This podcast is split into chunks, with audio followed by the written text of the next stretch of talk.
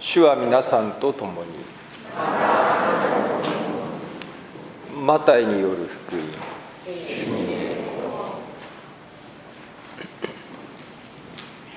イエスはヘロデ王の時代にユダヤのベツレヘムでお生まれになった。その時先生術の学者たちが東の方からエルサレムに来ていった。ユダヤ人の王としてお生まれになった方はどこにおられますか？私たちは東方でその方の星を見たので拝みに来たのです。これを聞いてヘロデ王は不安を抱いた。エルサレムの人々も皆同様であった。王は民の宰相たちや立法学者たちを皆集めてメシアはどこに生まれることになっているのかと問いただした。彼らは言ったユダヤのベツレヘムです。預言者がこう書いています。ユダの地ベツレヘムよお前はユダの指導者たちの中で決して一番小さいものではない。お前から指導者が現れ私の民イスラエルの牧者となるからである。そこでヘロデは先生術の学者たちを密かに呼び寄せ星の現れた時期を確かめた。そして行ってその子のことを詳しく調べ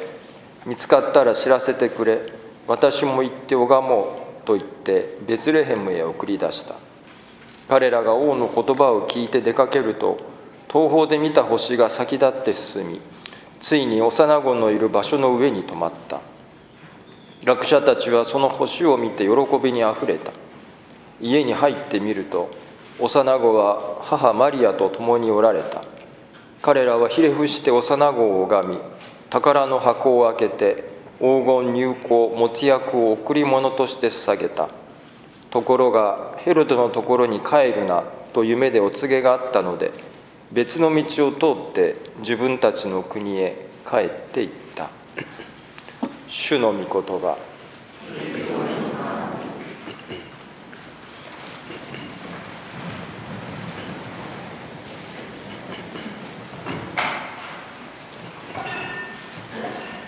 まあ、今日は主の高原の、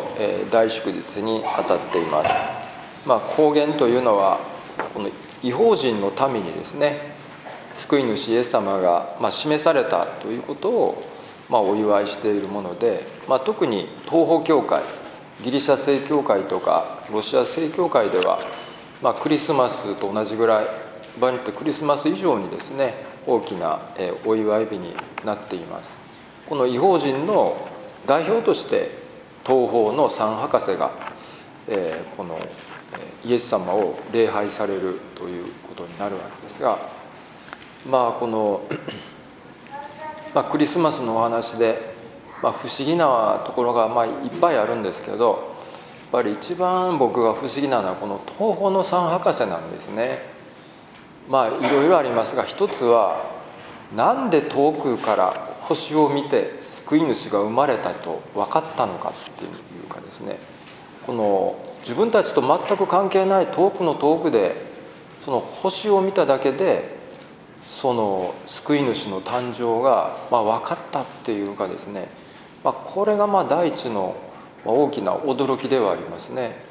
ぱり彼らにはこう遠いところを見る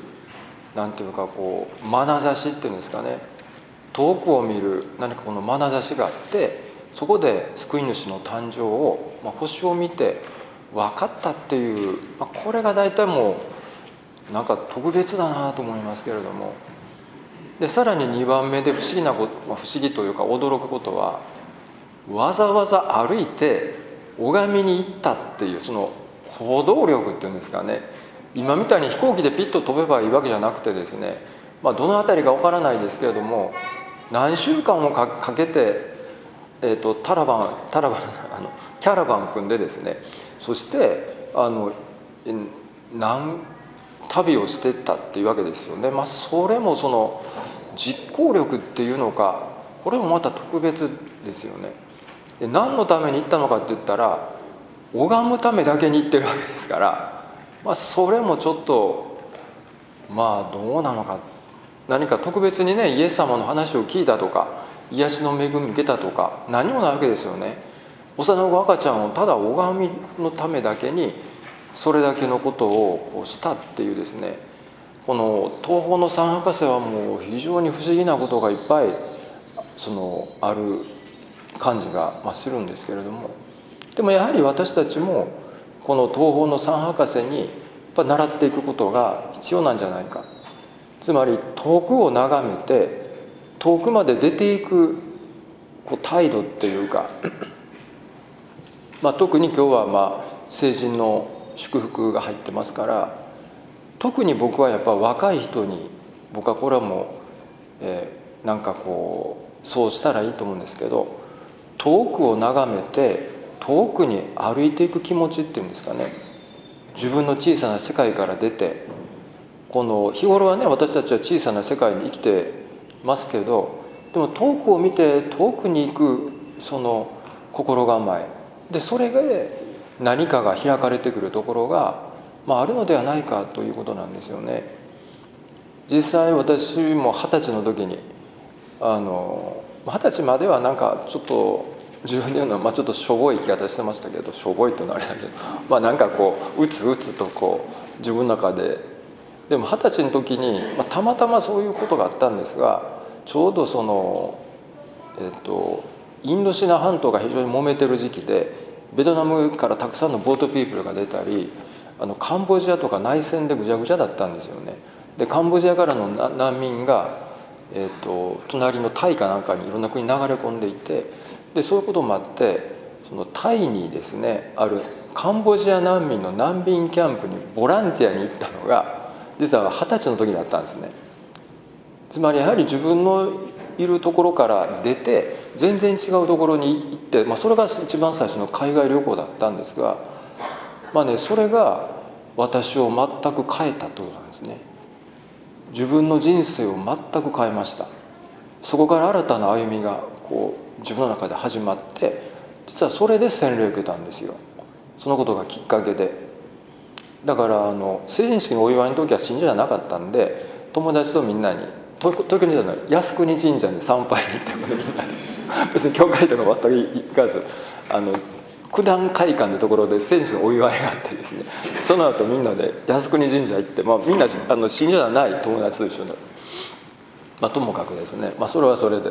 でもやはりそのその年に、まあ、その難民キャンプにボランティアにやっぱ出てったっていう体験がですねだからこの教皇フランス語が言うね教会っていうのは出向いていく教会出ていかなきゃならないっていうのはしかも若いうちは遠くまでこう行くだけの何とか機会とかあればやっぱり出てったらいいと思うんですね。で東方の三博士はさっき言ったように幼子拝んだだけですよ。でプレゼント渡しただけで実際滞在したのが15分ぐらいなのか何時間なのかわからないけど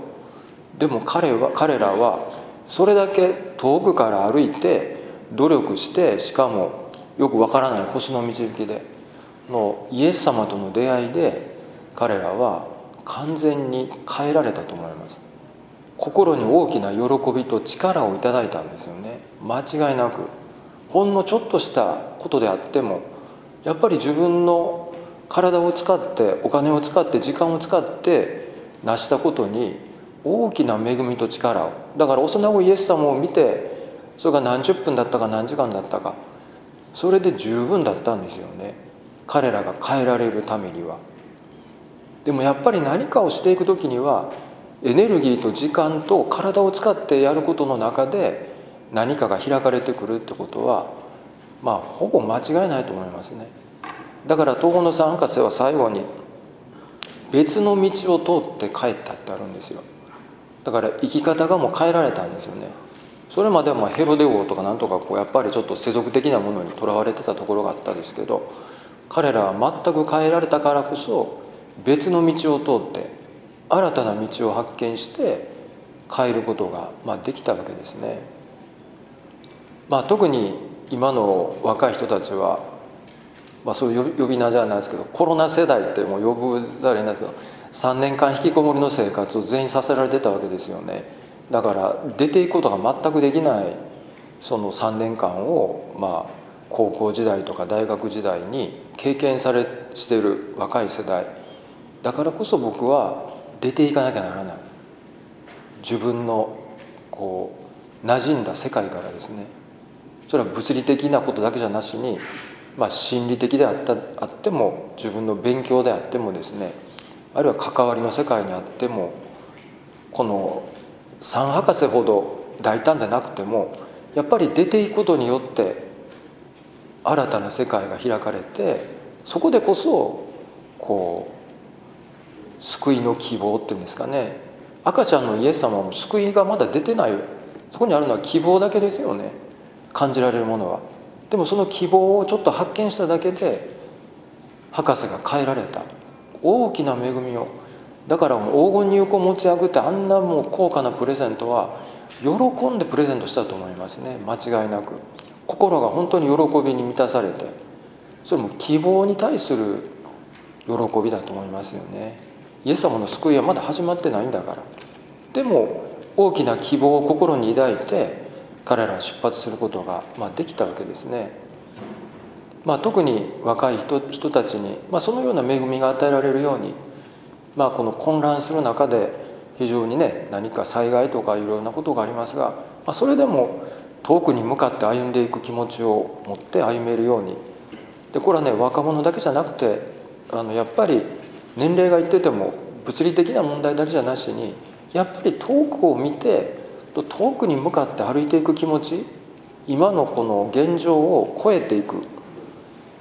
そういう気持ちがあるからこそ私たちには新たな世界新たな希望がやっぱり一人一人に示されると思いますね。でそういう人々に主が示されたんですよね。公言あの公に明らかになるって言ってるけどでも実際それを見出したのは三博士だけですよ最初はね。それは彼らが求めていてだからこそ彼らは発見できたわけですけど幼子のこの希望とその小さな印それを私たちがま求めながら、まあ、少しずつ見見出しながらね新しい年をこの出発できるようにまともに祈りを捧げたいと思います。